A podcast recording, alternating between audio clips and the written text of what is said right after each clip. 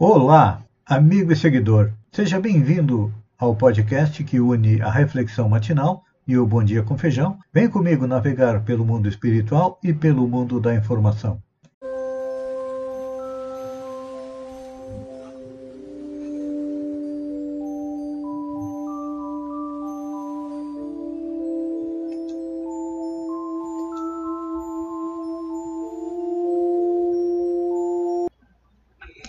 Olá, amigo e seguidor. Seja bem-vindo à nossa live diária da reflexão matinal, onde eu e você vamos em direção ao nosso coração para lá, como jardineiros espirituais, elevar templos às nossas virtudes e cavar masmorras aos nossos vícios. Porque são os vícios que impedem a felicidade. E as virtudes são as que nos aproximam da felicidade. Então, vamos iniciar hoje mais uma etapa. É, esse é um trabalho árduo, lento, difícil, porque temos que fazer com que o homem velho, cheio de vícios e defeitos, se transformem em alguém melhor. Isso acontece a partir do momento em que nós compreendemos as leis que regem tanto o universo físico quanto o universo moral. E então, à medida que nós vamos as compreendendo, como já analisamos a lei de adoração, que nos leva a compreender a existência de Deus, o seu amor, sua atenção através da providência divina. A lei do trabalho. No início da civilização, precisamos ser escravos para aprender a trabalhar. Temos a lei da reprodução, a lei da conservação, que pede que cuidemos do nosso corpo, a lei de destruição, que a gente tem dificuldade de compreender, mas o sábio Lavoisier sintetizou ela dizendo em nada se quer, se perde, nada se cria, tudo se transforma, até o nosso próprio corpo, que a gente cuida tanto dele, leva para academia, faz ginástica, tenta mantê-lo o mais bonito possível. Quando morremos, o espírito continua vivo e o corpo se desagrega, vai constituir outros corpos. Então, esta é a lei de destruição. Já aprendemos a respeito da lei de sociedade, que é a lei que nos mostra que, como somos criaturas ainda incompletas, precisamos conviver com os outros para aprendermos com eles e para sermos também seus professores. E chegamos à lei do progresso. É. O progresso é uma constante no universo. E cada dia fica mais evidente a existência desta lei, tanto que o psicanalista inglês Winnicott fez um notável estudo teórico a respeito do desenvolvimento precoce do ser humano. Diz ele: Nascemos numa condição de absoluta dependência de cuidados maternos. É correto. Apesar de, como espírito, termos tido já centenas, milhares de encarnações, a cada renascimento aqui no planeta, nós precisamos da mãe, nós precisamos do pai. Os dois são fundamentais para o nosso desenvolvimento. E a gente muitas vezes percebe que espíritos que depois de maiores foram pela senda do mal, isso foi porque não tiveram a atenção necessária do pai e da mãe para que, enquanto pequenos, procurassem colocar na sua mente coisas positivas. Então, se o pai e a mãe não auxiliam o filho a ir para o caminho do bem, é claro que muitas vezes um espírito que já vinha trilhando o caminho do mal, dos erros, das más ações, vai continuar fazendo a mesma coisa. Então, já que estamos próximos do Dia dos Pais, é importante a gente refletir a respeito da figura paterna, que, como a mãe que dá amor, serve também como o exemplo para seus filhos.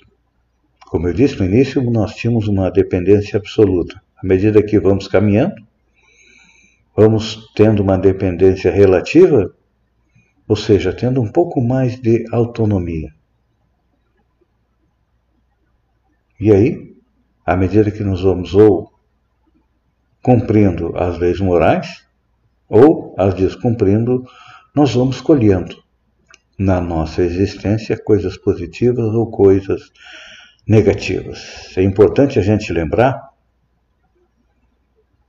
que, como nós precisamos viver em sociedade, porque a lei de sociedade é uma lei que nós já estudamos, no estágio mais maduro, mais maduro de desenvolvimento, quando ficamos um pouco mais adultos, é o estágio da interdependência, ou seja, nós desenvolvemos maturidade psicológica, desenvolvemos senso de autonomia, porém estamos sempre necessitando de interação é, com as outras pessoas. É por isso que nós vivemos em sociedade e o progresso é uma consequência disso.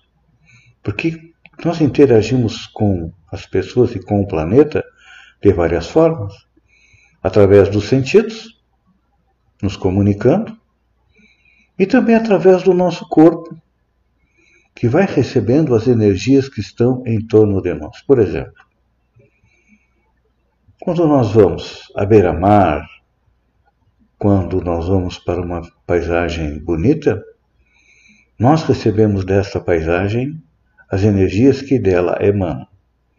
Mas se, por exemplo, nós formos a um antro de vícios, nós fomos a um local onde há energias negativas, é claro que nós vamos ser, é, vamos utilizar o termo, já que nós estamos passando pela pandemia do coronavírus, seremos infectados pelas energias do local onde a gente está.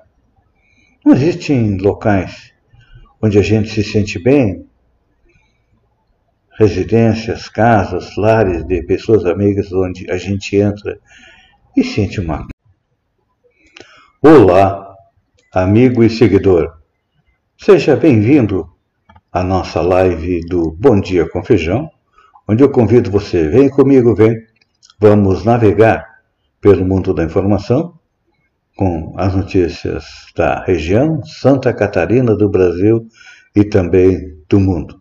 Vamos começar com as notícias da região, mas hoje, por ser sexta-feira, eu começo com algo é, um pouco diferente, a respeito da vacina do presidente Bolsonaro. Lembram que ele dizia que quem tomasse a vacina viraria jacaré? Pois é.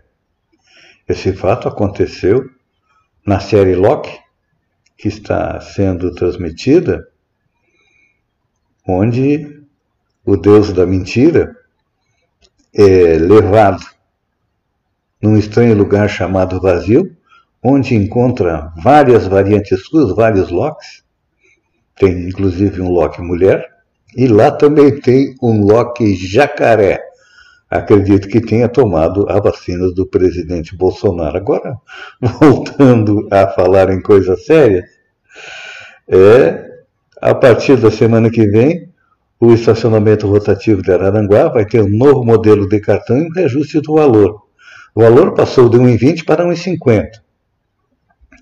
E o aviso de irregularidades também ter, terá seu valor alterado, passa de 6 para 7,50.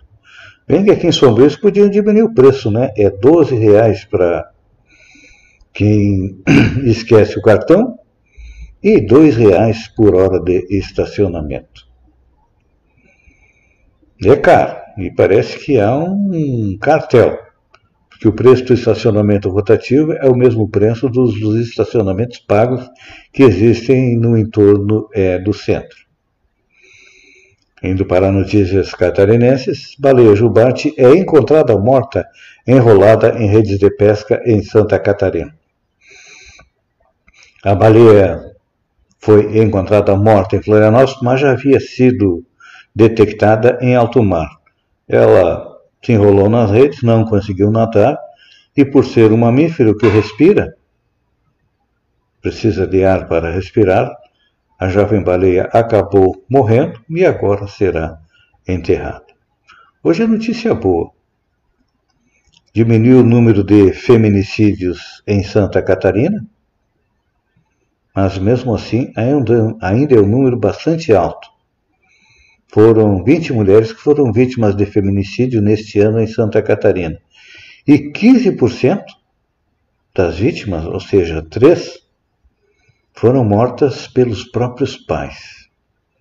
É um crime hediondo, não deveria ter fiança e deveria ser é, condenado à prisão perpétua quem é, comete um feminicídio.